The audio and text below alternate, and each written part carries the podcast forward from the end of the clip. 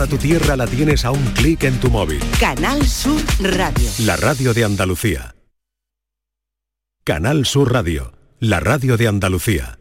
Cuando decides hacer las cosas como nadie, ocurren cosas asombrosas, como unir la tecnología híbrida líder de Toyota y un diseño rompedor en un sub. Toyota CHR Electric Hybrid, con sistema multimedia Toyota Smart Connect con servicios conectados gratis. Estrena la hora sin esperas. Lo extraordinario se hace referente. Te esperamos en nuestro centro oficial Toyota Ispaljarafe en Camas, Coria del Río y en el polígono Pisa de Mairena. Los guerrilleros, tapicería y colchonería en Utrera, a precios de fábrica. Cheslong de 3 metros con asientos extraíbles, cabezales reclinables, canapé, dos puff, cojines decorativos de regalo y telas antimanchas a elegir. Antes 899 euros y ahora solo 499 euros. Sí, sí, has escuchado bien, 499 euros. Y por un euro más televisor LED de 32 pulgadas de regalo. Estamos en Utrera, carretera Carmona número 15 en Utrera, Sevilla. Entregas en 48 horas. Toda Andalucía y toda tu radio van contigo. Cuando quieras y donde quieras. Porque la app de Canal Sur Radio tiene todas nuestras cadenas, con todos los programas que te gustan,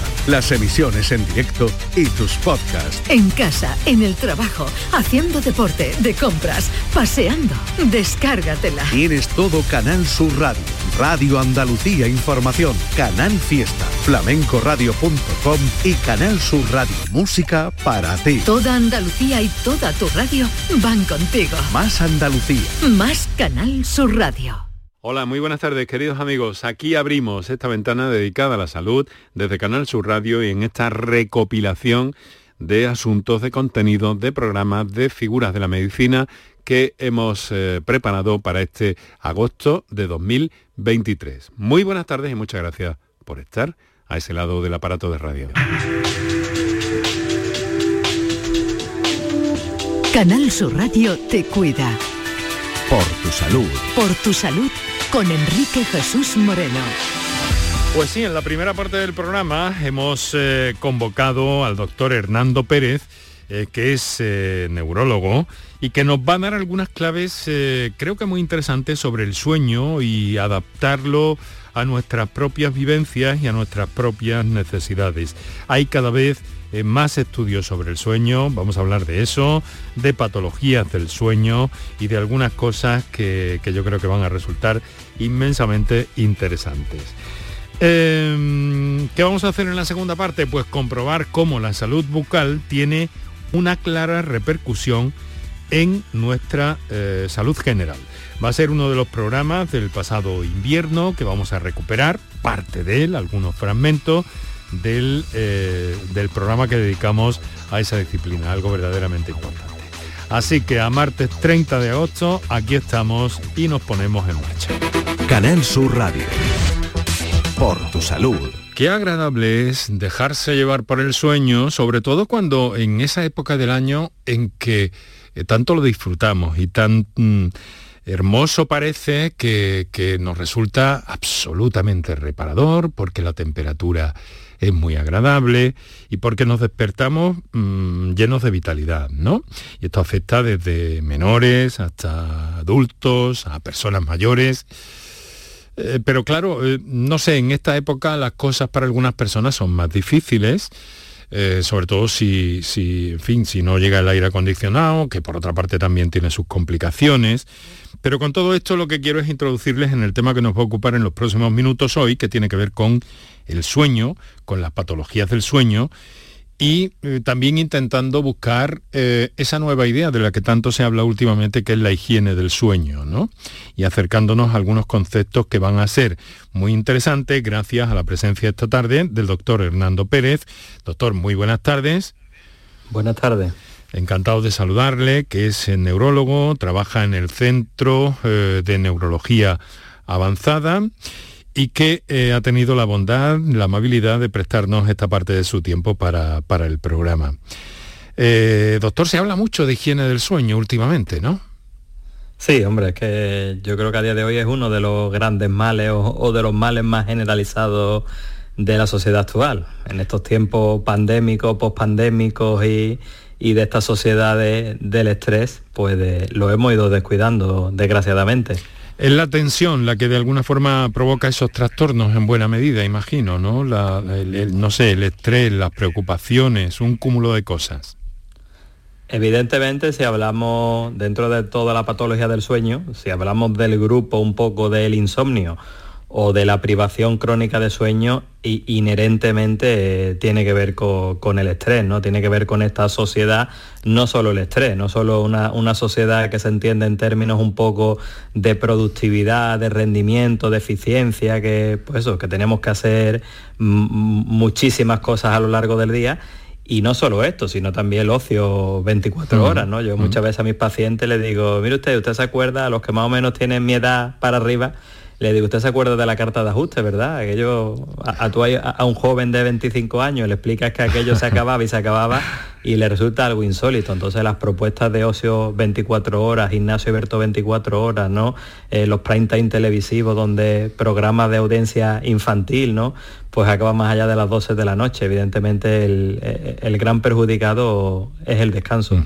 Esto, ¿Estas cosas, doctor, rompen los ritmos circadianos? Sí, evidentemente, pues nosotros dentro de un orden, pero como biológicamente, como, como animales que somos, de una u otra manera tenemos unos ritmos circadianos, unos ritmos biológicos que deberían ir más o menos ajustados a, que somos animales diurnos y de un descanso nocturno. Entonces esto más o menos dentro de un orden, pues sí que debería ir acoplado a ello, ¿no? Pero evidentemente, como decimos, entre que, privamos el sueño, vamos acortando el sueño hasta lo, máximo posible, el advenimiento de las tecnologías, de, la iluminación artificial, pues todo eso evidentemente también ha ido afectando a, nuestro ritmo circadiano. Pero claro, eh, si nos ajustamos a los ritmos circadianos estrictamente en la latitud en la que vivimos, doctor, unas veces las noches son más largas y otras veces las noches son más cortas, ¿no? ¿Esto cómo se gestionaba en, eh, pues no sé, en la época romana, por poner un referente ahí que todo el mundo sepa. ¿Cómo, cómo dormía la gente en el Imperio Romano? Sí, pues realmente vamos un poco, deberíamos ir adaptados a, a, los ritmos de luz y oscuridad, que efectivamente no son lo mismo en invierno que en verano y que siempre tiene ciertos márgenes y que nuestro cerebro tiene una cierta capacidad de adaptación. Evidentemente nuestros ritmos, nuestros horarios cambian en invierno con respecto al verano, eh, cambian cuando hacemos los cambios de hora de los horarios de, verano y de los horarios de invierno, pero que realmente la pregunta es adecuada de que antaño pues, probablemente se funcionaba de día y, se descansaba de noche. Mm. Em, independientemente de estos ritmos circadianos, de este día y noche, eh, que nos permite descansar y estar activos, luego ya cada persona, supongo, que tiene, digamos que un ajuste fino, ¿no? un ritmo propio de algún modo. Efectivamente, tenemos lo que se conocen como cronotipos, mm. que dentro de los cronotipos pues nosotros distinguimos los búhos, las alondras y los colibrí. ¿no? Los búhos un poco son aquellas personas diseñadas para un mayor rendimiento vespertino en las tardes noches. Las alondras son aquellas personas que se despiertan a las 6 de la mañana y están lúcidos, están ávidos, que se comen el mundo. Y los colibrí pues, serían aquellos cronotipos un poco más, más intermedios. Y esto sí que parece ser que viene genéticamente determinado. Y luego hay otra modificación simplemente con, la edad, ¿no? Los, adolescentes no tienen un ritmo de 24 horas, de las 24 horas que dura el día, sino que tienen un ritmo de unas 25 horas eh, y un poco más de 25 horas. Entonces normalmente siempre el adolescente se ve empujado a acostarse cada día más tarde y tiene que estar resincronizando ese reloj, poniendo ese reloj en hora cada mañana y eso se debería hacer eh, con la luminosidad. Ha tocado usted un tema que me parece muy interesante, doctor, que es el de la cronobiología, que es una disciplina relativamente nueva que, eh, va profundizando, ¿no? Como profundizamos en todo, también hay estudios muy interesantes sobre todo esto, porque todos tenemos un tipo ahí y estamos más eh, eh, condicionados en algunos momentos del día y tenemos otras, otra situación cerebral en, en otros momentos, ¿no? Hay gente que está hecha para la mañana, gente que está hecha para la tarde. ¿Se puede estar hecho también para la noche o esto es adaptativo o cómo? Sí, bueno, el cronotipo, lo que hemos dicho, el cronotipo búho son gente que tienen un, mayor rendimiento, una mayor funcionalidad nocturna.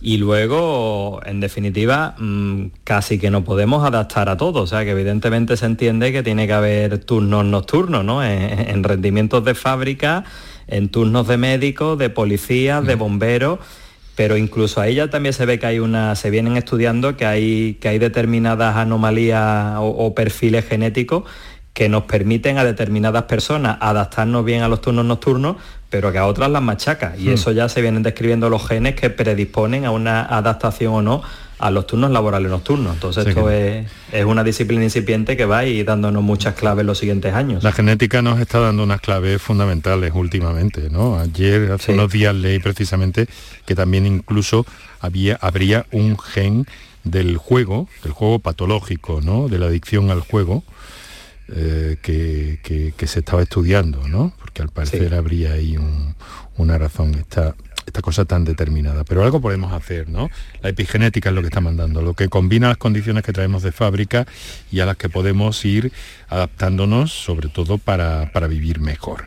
Pero dígame una cosa, en esto de los ritmos personales y todo lo demás eh, que hemos comentado, dormir hay que dormir, porque luego a mí me llama mucho la atención siempre esos personajes, muchas veces artistas, intelectuales, que han dicho que dormían apenas, que dormían dos horas, tres horas al día, eh, ¿Esto es posible? ¿Esto es compatible con una vida intelectual, creativa, productiva? Realmente eh, cuesta creer, o sea, tampoco como lo que, como, lo que refiere.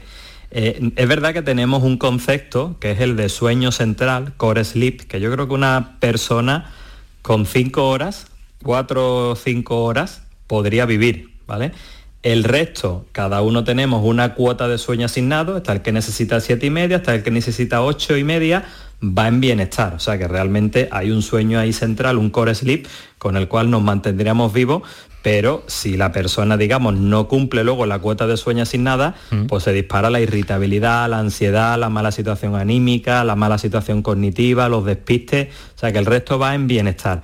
Eh, es verdad que si tiene gente con patrones cortos de sueño y te los encuentra en la consulta que te dice, mire usted, pues sí, es verdad que yo con cuatro horas y media, cinco horas, yo voy bien, rindo, no me encuentro cansado al día siguiente, son los menos, o sea, estos son personas, es algo realmente raro. Mm, menos de cinco horas realmente resulta o algo sorprendente o suele parecer muy poco. También existe lo contrario, ¿no? Esas personas que duermen 12 horas, pero que luego, luego también están, se pasan todo el día un poco empanados, ¿no? Claro, esto, esto es motivo de consulta clínica, creo yo, porque bueno, luego es verdad que están los patrones largos de sueño, que son gente que sin tener una enfermedad del sueño, pues necesitan más horas para sentirse descansados, ¿no? Y esto también a veces cambia con la edad, no es lo mismo en jóvenes que, que en ancianos, ¿no? Pero bueno, mm, cuando ya una persona duerme mucho, no le refresca, no le repara, siempre tiene el sueño, evidentemente esa persona tiene que someterse a un estudio de que no está haciendo apneas, paradas respiratorias durante el sueño, de que no tenga una enfermedad llamada narcolepsia, mm. o sea que ahí ya entramos en otro capítulo. Una enfermedad, eh, mm, claro, terrible, pero fascinante para ustedes supongo al mismo tiempo, ¿no? Porque y afortunadamente con poca, con poca prevalencia, ¿no? O relativamente poca, ¿no? Bueno, mm, yo creo que no es tan poca prevalencia como el infradiagnóstico que tiene esta enfermedad, ¿no? Porque es una enfermedad que hay una demora diagnóstica de unos 8 años, ¿vale? Pero que te encuentras narcolépticos, mm, yo diagnostico narcolépticos con 80 años padeciendo la enfermedad desde los 20 y, lo asume que esto del sueño es una cosa muy variable mm. y, muy tirana, ¿vale? Porque por un lado el paciente ese sueño, ese cansancio, lo asume al final como algo suyo, como, oye, yo seré así, y al final es que la sociedad también lo invita, ¿no? Porque consultan muchas veces a especialistas, consultan tal, no, pues mira, es que este es vago, es que este de una otra manera no rinde, es que este tal, y en definitiva la persona, mm. pues si en algún momento dado sospechó que lo suyo no era normal, pues dirá, pues efectivamente, pues será que yo soy mm. así, que tengo más tendencia al sueño, que no voy a rendir, y al final pues se va quedando ahí ese ser un poco aislado y no se le ocurre pensar que tiene una enfermedad del sueño. Ya, ya, ya, caramba. Bueno, lo cierto, estamos conversando con el doctor Hernando Pérez, Centro de Neurología Avanzada. Estamos conversando sobre el sueño y luego le haremos una pregunta un poquillo más concreta. Pero lo que está claro, doctor, es que el sueño es absolutamente necesario para nuestra vida. ¿Pero por qué? Explíquenos. Bueno, el sueño es, punto uno, eh, tiene que ver con el descanso. O sea, necesitamos descansar, evidentemente. Nuestro cerebro necesita, necesita descanso. Luego el sueño tiene que ver con el aprendizaje, tiene que ver con la conciliación de la memoria. Si no descansamos, nos rendimos, estamos despistados, vamos inatentos, mm, sufrimos caídas en la, tercera edad. Eh, luego tiene que ver con la regulación emocional, o sea, si no dormimos, irritabilidad, ansiedad y en sentido último cuadros depresivos. Tiene que ver con funciones inmunológicas de, nuestras defensas, tiene que ver con funciones hormonales, hay hormonas de liberación pues, exclusivamente nocturna, por ejemplo, por la hormona del crecimiento, la GH sin ir más lento, ¿no? Entonces, en definitiva, pues tiene funciones cruciales. Y luego, eh, de una u otra manera, un descubrimiento muy interesante en los últimos años es, por ejemplo, eh, lo que se viene conociendo como sistema linfático. Sistema linfático es que las tareas de mantenimiento de nuestro cerebro, si hacemos un símil de que nuestro cerebro fuese una gran fábrica, una fábrica maravillosa por otro lado, pues las tareas de mantenimiento, ¿no? los camiones de basura funcionan durante el sueño, o sea, funcionan en la fase de sueño no REM, en la fase de sueño más profunda, la fase de sueño N3, pues parece ser que ahí se dilatan los espacios perivasculares, o sea, los espacios que están en torno a nuestros vasos cerebrales, y ahí es cuando penetra el líquido cefalorraquídeo y tiene capacidad de, eliminar los detritus, los productos tóxicos que nuestro cerebro pues, ha podido ir generando durante el día. Mm, perdón que le interrumpa, doctor, porque esto me parece tan interesante, pero, pero eh, ¿el propio cerebro o que han llegado de otras zonas del cuerpo, tóxicos o qué? Tenemos, tenemos claro, tenemos... está intercomunicado, claro. Claro, hay productos, pues se genera, por así decirlo, una cierta suciedad, que es aquello de la neuroinflamación, de, de, los agentes libres, o sea, todo esto se va generando y necesita un poco, pues, pues, pues, pues que vaya siendo depurado. Y cada día esa no depuración, pues si no descansamos lo suficiente y nuestro cerebro no se limpia, por así decirlo, pues cada día esto, sobre todo donde más está siendo estudiado, es en la enfermedad de Alzheimer, donde si no se limpia una proteína que es el betamiloide, pues se favorece el acúmulo y el desarrollo o una mayor predisposición a poder desarrollar una enfermedad de Alzheimer, pero que también se viene vinculando pues, a los pacientes que han tenido traumatismos craneales severos en un deterioro progresivo, en pacientes que acumulan un poco de líquido dentro de los ventrículos, unas cavidades que tiene el cerebro, la hidrocefalia, o sea que esto del sistema linfático es algo que viene generando pues bastante eh, conocimiento, o, que viene generando bastante conocimiento en estos últimos años. sistema linfático, no lo olviden nuestros oyentes, que es de lo más interesante. Pero entonces me está diciendo, ¿se puede llegar a concluir entonces que una forma de prevenir el Alzheimer sería tener una correcta higiene del sueño? Bueno, ante, ante una predisposición probablemente genética, si yo me dedico a, dormir poco, a, una, a una privación crónica de sueño, o realmente tengo trastornos del sueño que no me permiten entrar en esta fase de sueño profundo N3, llámense apnea, llámense otro trastorno del sueño, pues probablemente sí que voy a ir acelerando la posibilidad de desarrollar una enfermedad de Alzheimer. Ah. Caramba, y tengo entendido que también eh, cuando hay trastornos, algo que ustedes llaman, eh, me lo he explicado a ver si lo he entendido bien, trastornos de conducta REM, ¿no? Que puede conducir también a la afectación de otras patologías neurológicas. Efectivamente, es que la, patología del sueño ha sido como que la hermana pobre de la neurología desde hace, desde hace décadas y en los últimos años quizás de, los descubrimientos de mayor impacto de la neurología se están produciendo en el ámbito de sueño, ¿vale? Y uno de ellos, por ejemplo, fue el trastorno de conducta de, de fase REM. El trastorno de conducta de fase REM eh, el sueño tiene varias fases y una es la fase de sueño REM. La fase de sueño REM deriva su nombre de que los ojos se mueven rápidamente, pero nos quedamos sin tono muscular y es cuando solemos soñar. O sea que estos sueños un mm. poco más intensos, más que más podemos recordar, ocurren en la fase de sueño REM, que el sueño REM se repite pues aproximadamente cada dos horas dentro del ciclo de sueño. Entonces las pacientes que tienen este trastorno cambia el contenido de su sueño, suelen ser pesadillas, tipo mm, persecuciones, caídas por precipicio, peleas, suelen ser sueños desagradables, ¿vale? Y no tienen la, la, tonía muscular característica del sueño REM, sino que aquellos que están soñando son capaces de representarlo. Dan golpes, dan patadas, dan sacudidas, se caen de la cama y esto a día de hoy se conoce que cuando se presenta de manera aislada, ¿vale? Es el marcador quizá más temprano de, una, de la otra gran enfermedad degenerativa neurológica que es la enfermedad de Parkinson. Entonces, el día que se tengan tratamientos que puedan modificar el curso de la enfermedad, pues estos pacientes van a ser candidatos ideales al uso de este tipo de tratamiento porque probablemente pues, puede evitar incluso que llegue la progresión de la enfermedad hasta que aparezcan los síntomas motores. ¿podría, e, ¿Esta anomalía podría significar un, factor eh, predictivo de, Sí. No un factor predictivo, sino que eso ya es la propia enfermedad de Parkinson. Ya estamos en, pacientes empieza ahí. Esta enfermedad empieza por una zona. pero en un estadio inicial o muy avanzado ya. No, sería el estado inicial. Hay algunos pacientes, hay pacientes que no sabemos por qué, hay pacientes que sí que debutan con la sintomatología motora, rigidez, lentitud, problemas del caminar, pero hay otros pacientes que debutan antes pues por una pérdida de olfato, por un estreñimiento o por el trastorno de conducta de fase REM y ya conforme ese depósito de proteínas anómalas va, va progresando, pues van apareciendo otro tipo de síntomas hasta que llegamos pues a la mm. llegada a la, aparición de los signos motores de la enfermedad. Bueno, bueno, ha hablado usted de las pesadillas, doctor. Entonces, si soñamos bonito es que eh, todo va bien. Bueno, yo diría que lo de las pesadillas, el soñar es muy variable. Hay gente que te dice no recuerdo nunca los sueños, sí. a gente que te dice sueño muchísimo, incluso gente que te dice que pueden someter a un cierto control voluntario los sueños, que pueden seguir si se despiertan, pueden seguir soñando aquello que venían soñando. Pero sí que es verdad que normalmente cuando hay pesadillas algo nos está indicando. Cuadros a veces un poquito de ansiedad, de depresión, de estrés si no se trata de este otro trastorno que acabamos de hablar, que se llama trastorno de conducta de fase REM, o si no se trata, por ejemplo, de, un sonambulismo, que también tienen sueños muy desagradables. Ahora hablamos de eso, pero es que ha mencionado algo que me parece eh, tan excitante como inquietante, eso de programar los sueños. Eh, pero sí, eh, hay, hay muchas personas eh, metidas en esto últimamente. Incluso, incluso programan sueños en grupo. ¿Esto es verdad o es fantasía?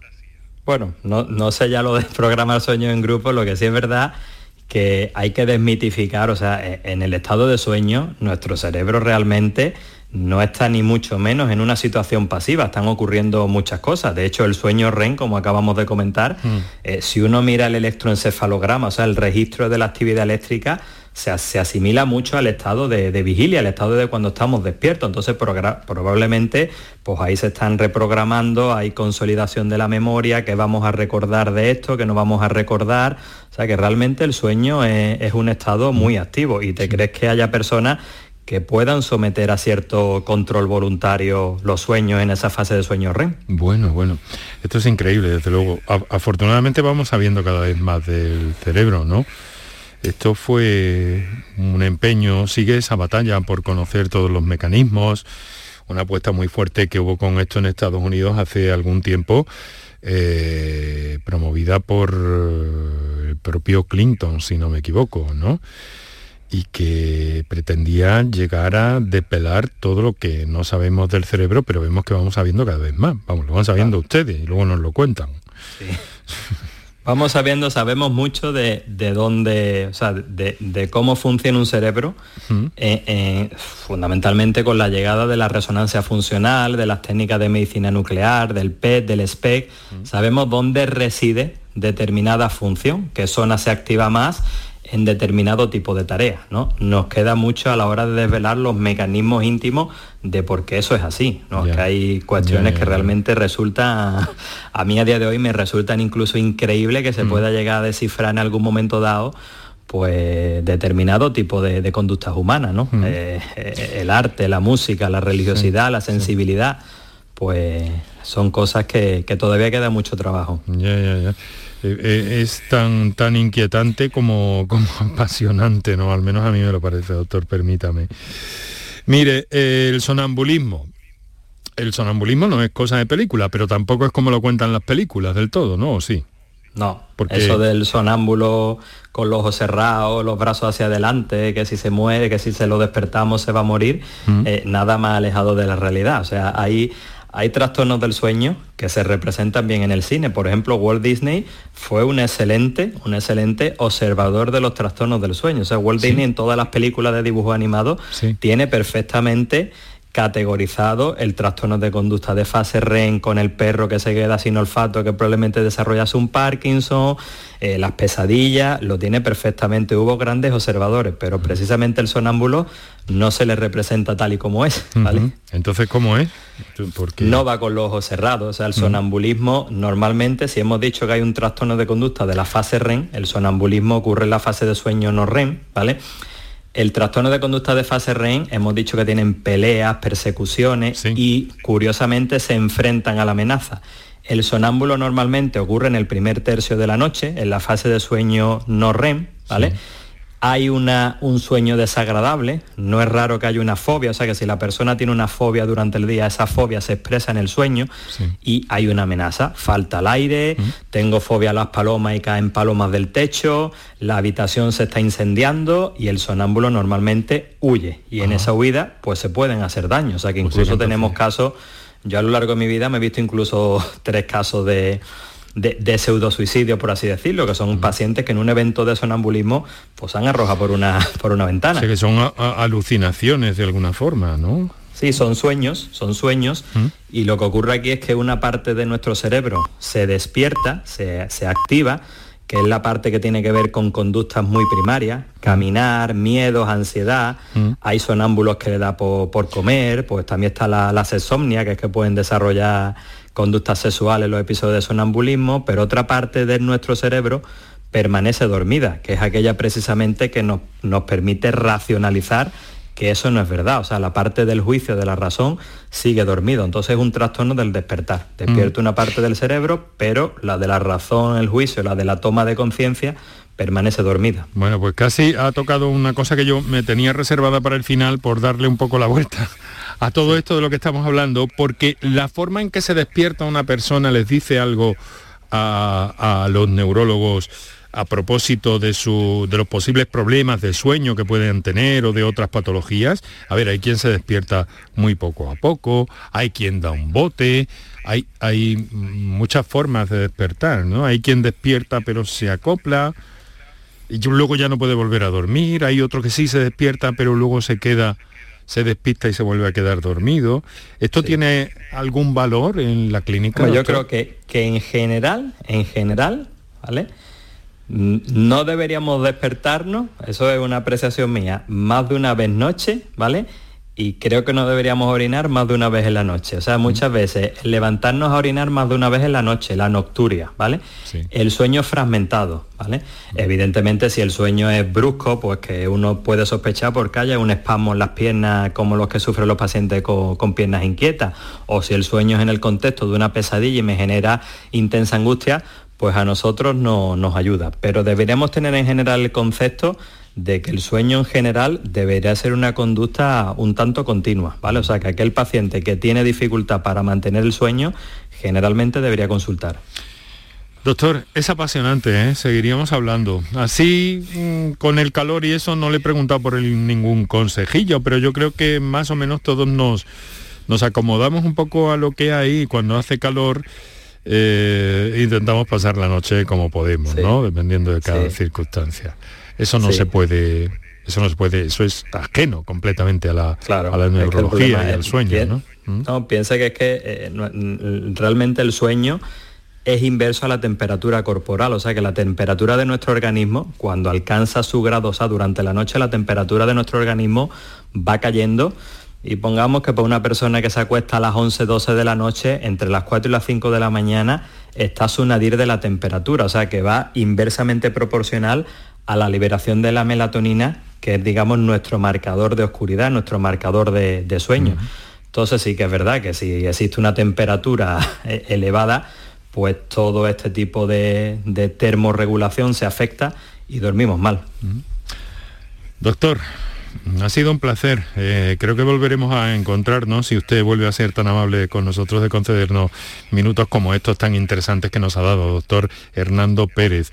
Eh, trabaja en el Centro de Neurología Avanzada y le hemos dado un repaso a las cosas de los sueños que, no son poco importantes, ¿no? Que aquello de la cita de los sueños, sueños son, del monólogo de Segismundo, bueno, eh, son un poco despreciativos con los sueños, porque hay un gran valor ahí, ¿no? Claro, estamos hablando de otro momento, pero los sueños, sueños son, pero eh, con el permiso del poeta ¿no? y de una eminencia en el ámbito de la literatura española. Hay que revisarlo eso a día de hoy. Sí. Es muy interesante, muy interesante. Doctor, muchas gracias por habernos acompañado y seguimos en contacto, si le parece. Pues nada, muchas gracias a ustedes y siempre es un placer porque es verdad que concede tiempo a, temas no usuales, porque siempre que, nos suelen llamar para entrevistas de sueño, son muchas las que hacemos a, a lo largo del año, siempre pues higiene de sueño, las características y yo creo que al final la patología del sueño y lo que ocurre durante el sueño es muchísimo más rico de lo que realmente eh, pensamos. Y nos ha servido su explicación para comprender muchas cosas, se lo aseguro doctor, muchísimas gracias y hasta la próxima.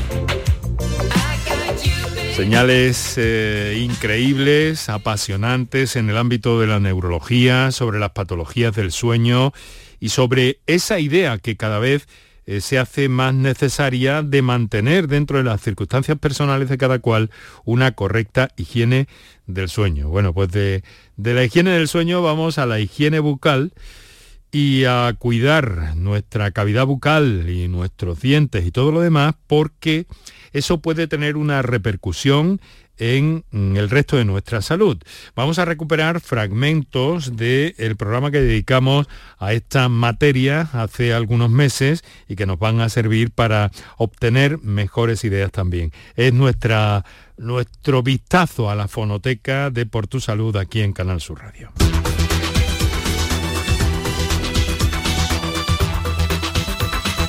Canal Sur Radio por tu salud. Saludar a nuestro amigo y, y médico de familia, especialista de familia de referencia en el programa, que es el doctor Juan Sergio Fernández. Doctor, muy buenas tardes. Hola, buenas tardes. En esta ocasión desde la emisora en Granada que no pisaba desde justo antes, días antes de la pandemia. Eso es, bueno, ha sido largo ese periplo, pero finalmente hoy, y, con, con, buena compañía que tienes además, que ahora presentaremos, eh, pues... Eh, Eso es lo que me ha motivado a volver a acudir a la emisora. acompañar al doctor Blas Noguerol, que, que nos escucha ya y que está con nosotros, ¿verdad, doctor? Hola, muy buenas tardes. Un placer estar esta tarde aquí en, la sede central. Pues muchísimas gracias, doctor, es doctor en medicina, estomatólogo y ha sido presidente, ¿verdad? ¿no? De, la, de la Sociedad Española de Periodoncia y Osteointegración, ¿o me equivoco? sí, hace ya muchos años. Mi etapa corporativa fui presidente de esta, de esta sociedad nacional y también eh, tuve la suerte de poder ser presidente del Colegio de Odontólogos y Estomatólogos de Granada, pero eso casi que se me ha olvidado ya. Bueno, pero sigue, sigue en la brecha y sigue trabajando y además es toda una referencia en, Granada, en su ciudad, ¿verdad, doctor? Muchas, muchas gracias. Bueno, bueno, vamos a lo que vamos, eh, queridos amigos, que es acercarnos a eh, esas relaciones, bueno, eh, voy a recordar que el doctor Juan Sergio Fernández trabaja en el Centro de Salud de Armilla, que es vicepresidente de Semergen Andalucía, y que eh, nos acompaña pues un par de veces, tres al mes, eh, para ayudarnos a comprender. Y realmente, eh, doctor Blas Noguerol, porque hemos escuchado muy a menudo lo interesante que era esa, ese nexo, esas conexiones entre la salud bucodental y la salud general. ¿Realmente, doctor, son tan importantes? Sí, por supuesto. Desde hace mucho tiempo se ha sabido que las personas que tenían su boca mal eh, podían tener más riesgo de padecer una serie de, problemas en su salud. Pero el problema es que hasta hace 20 años no se sabía bien el mecanismo de relación entre estas situaciones. Y fue cuando empezó a, conocerse algo que se llamaba la infección sistémica. ¿Qué es la infección sistémica? Pues la infección sistémica es una manifestación que se da en el organismo en general mediada a través de la sangre de situaciones de infección localizada en alguna parte del organismo.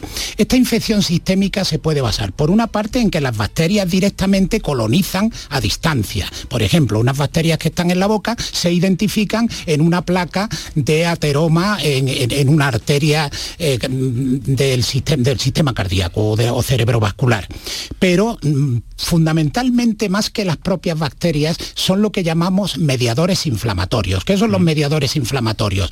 Unas proteínas que hay en la sangre que reflejan que hay una infección en alguna parte del organismo y esas proteínas pueden facilitar el desarrollo de enfermedades a distancia. Mm. Puede ser la diabetes, puede ser un accidente cerebrovascular, un accidente cardiovascular, mm, etcétera, etcétera. Eh, este, por lo tanto, cuando se empezaron a conocer los mecanismos de relación y los mecanismos íntimos de producción de estos cuadros, ahora ya podemos tener estrategias de actuación y sensibilidad y sensibilizar a la población en este sentido. Ahora vamos a ver todo eso con mucho detalle, eh, doctor, porque además hay una conexiones, ha mencionado el tema cardíaco, eh, la diabetes, eh, mm, pueden surgir también complicaciones mm, eh, pulmonares, pérdida dental, desde luego, por supuesto, ¿no?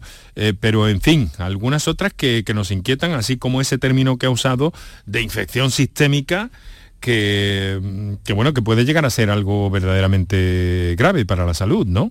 Eh, sin duda, los dentistas tradicionalmente nos preocupábamos de que nuestros pacientes no perdieran sus dientes. Mm. Y, si perdían sus dientes, de intentar reponérselos en las mejores condiciones funcionales, de salud y estéticas posibles. Y eso hacía pues que nuestra función tuviera una relevancia social, pero de un determinado tipo. Esto nos ha dado una nueva dimensión, porque lo que nos ha hecho es reconocer que la función del dentista ya no es una función puramente bucal, sino que está claramente imbricada en la salud, en la calidad de vida y hasta en la propia duración de la vida de nuestros pacientes. Y eso es lo que nos ha hecho tener una relación desde hace años con Juan Sergio y con la Sociedad Española de Cardiología y con otras sociedades con las que intentamos tener estrategias eh, conjuntas para prevenir conjuntamente las enfermedades bucales y estos problemas generales del organismo. O sea, Juan Sergio, que esto lo tenéis en cuenta los médicos de familia, los especialistas de familia, lo, lo tenéis en cuenta, lo lleváis en cuenta porque es un, factor que puede, eh, que aportaros incluso eh, claridad cuando se presenta determinado mal, determinada patología, no se sabe muy bien, y puede estar su origen en, en la boca. Esto estamos empezando a tenerlo en cuenta. Es un camino que estamos iniciando. Nos queda todavía mucho camino por recorrer. Y digo esto porque eh, la boca la considerábamos los médicos y quizás también los dentistas hace 30 años o 20 años como un compartimento estanco, es decir, las patologías que sucedían en la boca creíamos que estaban aisladas, circunscritas a ese territorio y que no tenían una repercusión, como ha explicado mi amigo Blas, eh, fuera, fuera del entorno de la boca. Hoy, como ya se sabe que eso no es así, de hecho, en la, formación de un médico de familia, el estudio de la patología de la boca era un estudio absolutamente marginal. Se le dedicaba una parte muy pequeña, teórica, pensando eso, que simplemente eran patologías que eran competencias exclusivas de los médicos estomatólogos en su época y de los odontólogos en la época actual. Y como él ha dicho ya bien, eh, los médicos generales, los médicos de familia, tenemos que saber, por ejemplo, algo tan importante. Hemos hablado en muchas ocasiones de la diabetes, hemos hablado de los factores de riesgo cardiovascular.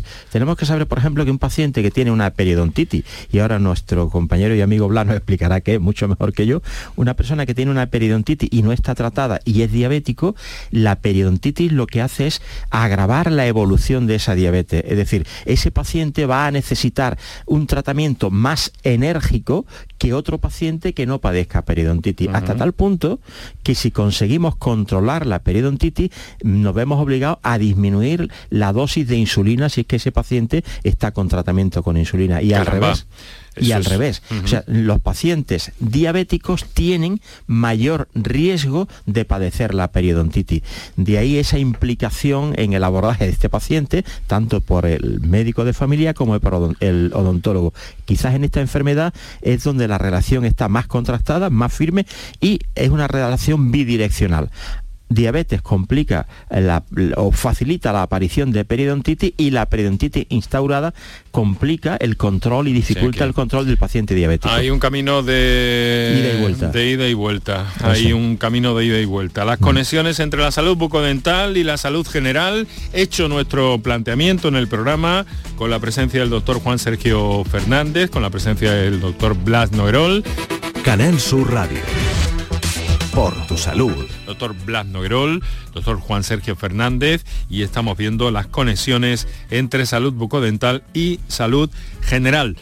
Eh, pero nos llama alguien, lo hace desde Huelva, una oyente, y lo primero que vamos a darle es eh, paso y prioridad en este caso. Montemayor, muy buenas tardes. Buenas tardes. ¿Qué tal? ¿Cómo está?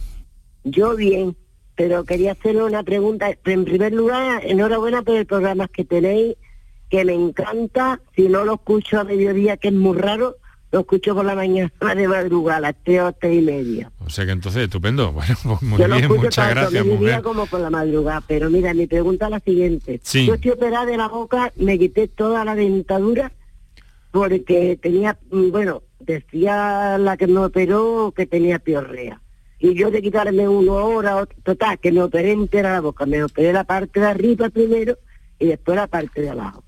Pero mi pregunta es la siguiente. Yo tengo puesto cuatro tornillos arriba y cuatro tornillos abajo.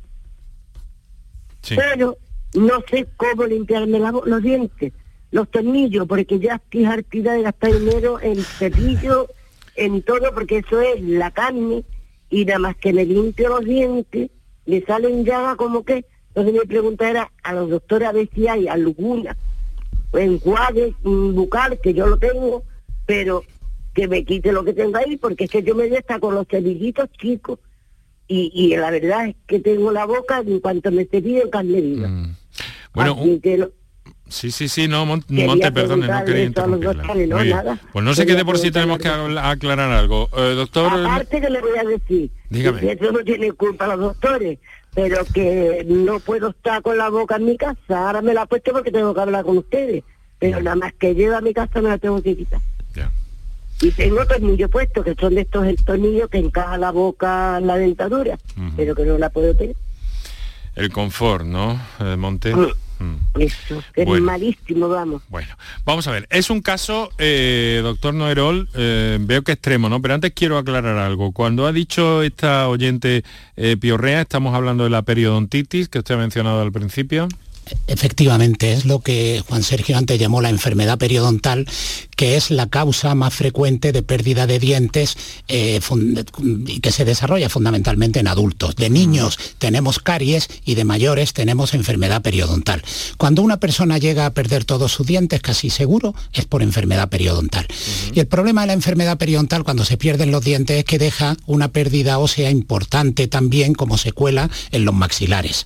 Y cuando colocamos una dentadura, esa dentadura se mueve y para eso tenemos los implantes. En concreto, a esta señora que llama de Huelva me da la sensación de que le han colocado lo que nosotros llamamos dos sobredentaduras. Una sobredentadura inferior sobre cuatro implantes y otra superior sobre cuatro implantes, que son unas prótesis que, aunque se quitan y se ponen, se apoyan sobre esos implantes que se han anclado y se quedan mucho más estables, pero ella tiene un problema de probablemente un cierto grado de intolerancia en los tejidos blandos de su boca a esa prótesis y probablemente quizá algo de inflamación periimplantaria que se llama perimplantitis. La suma de esos dos factores hace que ella sienta esa intolerancia que le lleva a no poderse colocar bien la prótesis. Evidentemente hay un unas actuaciones que me da la sensación que ella se toma un grandísimo interés por lo que dice, por lo tanto no hay descuido por su parte, pero a veces se requiere también la actuación profesional, pero si el nivel de predisposición es muy elevado, tenemos que ser conscientes de que la capacidad que tenemos para solucionar este problema es limitado y hay que reconocerlo pero no debería renunciar a eh, que le siguieran ayudando en la medida que puedan, eh, o el profesional que la trató u otro profesional, pero no renunciar a buscar la solución a ese problema. Monte, ¿cuánto tiempo lleva usted con ese sistema, con ese uh, implante? Con el implante, 10 años. Mm. Me lo puso mi tarde. Vamos, que no estoy descontenta con él ni nada, lo único es que, claro, tengo lo que dice el doctor, cuatro arriba y cuatro abajo. Pero claro, me hago la limpieza se le da de todos los años, pero y durante los meses, porque me la limpio, pero es que por la voluntad, es que no puedo, no puedo. Yo le... con un cepillo, me le diría que si es una paciente que perdió todos sus dientes por enfermedad periodontal, eh, tenemos un problema de una alta predisposición genética a problemas inflamatorios, primero alrededor de los dientes y después alrededor de los implantes. Una revisión anual de mantenimiento para un caso de alto riesgo es absolutamente insuficiente. Debe seguir un programa mucho más intensivo que será el adecuado a su situación concreta y para eso eh, tenemos unos indicadores clínicos que nos dicen cómo tenemos que adaptar a cada paciente el programa de mantenimiento. No se desanime porque probablemente tiene margen de maniobra para encontrar solución a su problema. Pues yo de al dentista mismo me he rellenado la boca, que por cierto yo creía que me iban a hacer un relleno, y lo que me han hecho ha sido raspármelo, lo que es la base de la dentadura. Y claro, y yo pues, voy a dentista pero que va, la solución que, que me hace una dentadura nueva y me echa para atrás porque claro, la tengo, voy a, estoy en la calle estupendamente. Mm. Cuando voy subiendo por el ascensor, ya los dientes míos, ya no, mi boca no es la misma. Interesantes cuestiones, eh, cosas que vamos sabiendo cada vez más los especialistas que nos acompañaron aquella tarde, quienes estáis escuchando y todavía vamos a escuchar un fragmento de aquel programa. Bueno, entonces, eh, doctor Noguerol, ¿qué es lo que ocurre? ¿Qué pasa con la, con la periodontitis, con este mal eh, que puede tener tantas y, tan mm, nefastas implicaciones hasta llegar a la pérdida de dientes? ¿Qué es lo que pasa? Eh, mm, ¿Se aguantan las personas hasta que ya no queda otro remedio? ¿O, cómo va esto? Acérquenos un poco a, a la casuística. El grave problema en el diagnóstico de las periodontitis es que en general suele ser tardío. ¿Por qué suele ser tardío? Porque no hay una concienciación en la población y porque no duelen. No duelen no duelen. La periodontitis a veces el paciente empiezan a moversele los dientes y se le llegan a caer solos y en ningún momento ha llegado a tener ningún dolor importante, a diferencia de la caries que da el característico dolor de muelas mm. que el que lo ha tenido no se olvida jamás. Y hay otro factor y es que las periodontitis, el signo más precoz por el que se manifiesta es el sangrado de encías. Pero como el sangrado de encías es algo con lo que convivimos desde pequeños, porque el gingivitis tenemos desde la infancia, la gente se acostumbra a pensar que que le sangren a uno la no es un problema. Y por eso el diagnóstico es tan tarde. Al principio tenemos algo que se llama gingivitis, que la gingivitis es una condición prácticamente universal, todo el mundo la padece en algún momento de su vida. Pero una parte de la población que tiene predisposición genética, en un momento de su vida, esa gingivitis se traslada o se transforma en una periodontitis. ¿Qué significa? Que empieza a perder hueso de soporte en torno al diente.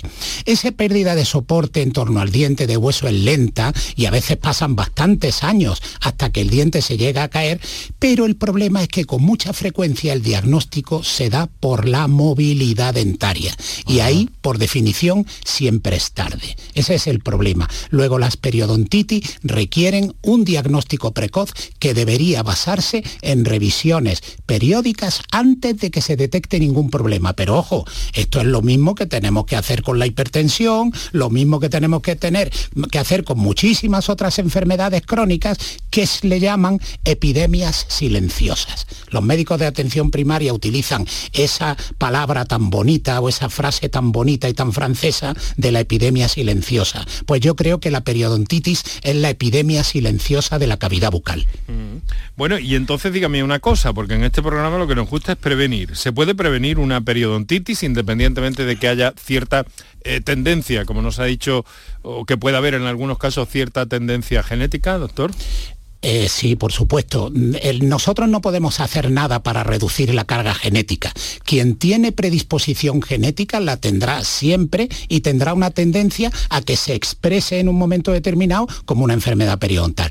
Pero lo que sí podemos hacer es indiscriminadamente a toda la población hacerle medidas de prevención secundaria. Es decir, hacer un diagnóstico precoz del problema y ese diagnóstico precoz del problema se tiene que basar en las revisiones periódicas en el dentista. ¿Cuál es el problema que tenemos? Pues que la odontología no está cubierta por el Sistema Nacional de Salud mm. y que quizá también falta concienciación en la población. Bueno, queridos amigos, pues lo dejamos aquí por hoy. Mañana volvemos con más asuntos en estos días de agosto que estamos compartiendo contigo desde Canal Sur Radio y en este modo y forma tan particular y tan emotiva para mí, puesto que ya sabéis que todo esto lo he dejado preparado antes de jubilarme. Muchas gracias y que vaya muy bien. Hasta mañana. Porque miña miña, porque ahora no quieres o que antes querías Porque pensamento, porque ahora no vives de amantes deseos porque meu espírito, porque ahora te humildas cuando eras altivo Porque corazón, porque ahora no falas falares de amor porque corazón, porque ahora non falas falares de amor Porque xa non bates co doce batido que calma os pesares Porque pensamento, porque ahora non vives de amantes deseos Porque meu espírito, porque ahora te humildas cando eras altivo Porque corazón, porque ahora non falas falares de amor Porque corazón, porque ahora non falas falares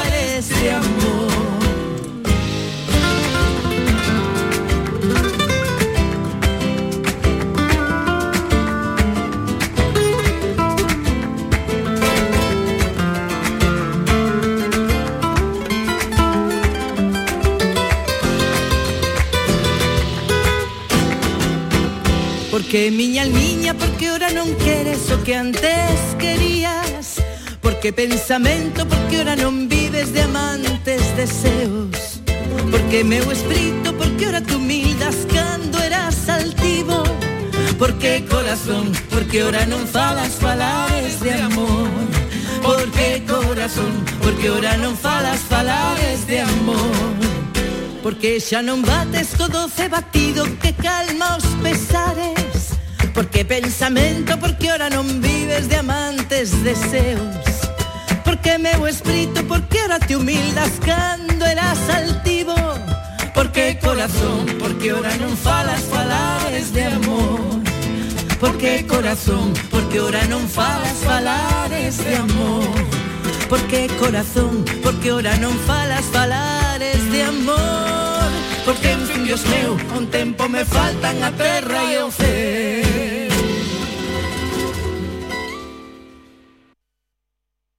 Empleabilidad, tecnología, globalidad. Ahora más que nunca confía tu futuro formativo al Centro Universitario EUSA de la Cámara de Comercio de Sevilla. Grados universitarios en publicidad, periodismo, comunicación audiovisual y turismo. Título oficial de la Universidad de Sevilla. Formación diseñada desde la empresa, becas y financiación a medida. Centro Universitario EUSA de la Cámara de Comercio de Sevilla. Construyamos juntos el futuro. EUSA.es. En Muebles La Negrilla diseñamos tu dormitorio juvenil según tus necesidades. En Muebles La Negrilla también hacemos sofás y armarios a medida. En Muebles La Negrilla tenemos financiación hasta 24 meses sin intereses. Ven a vernos en C30 frente a Parque Amate. Más información en muebleslanegrilla.es. Cartuja Oposiciones. Consigue ser funcionario y soluciona tu futuro. Todas las especialidades de secundaria y magister, justicia, prisiones, administrativo, auxiliar administrativo, grupos para el Estado y para la Junta de Andalucía, clases presenciales, a distancia de manera simultánea o en cualquier momento a través de nuestra plataforma. ¿Quieres ser funcionario? Juntos lo vamos a conseguir. Entra en cartujaoposiciones.com.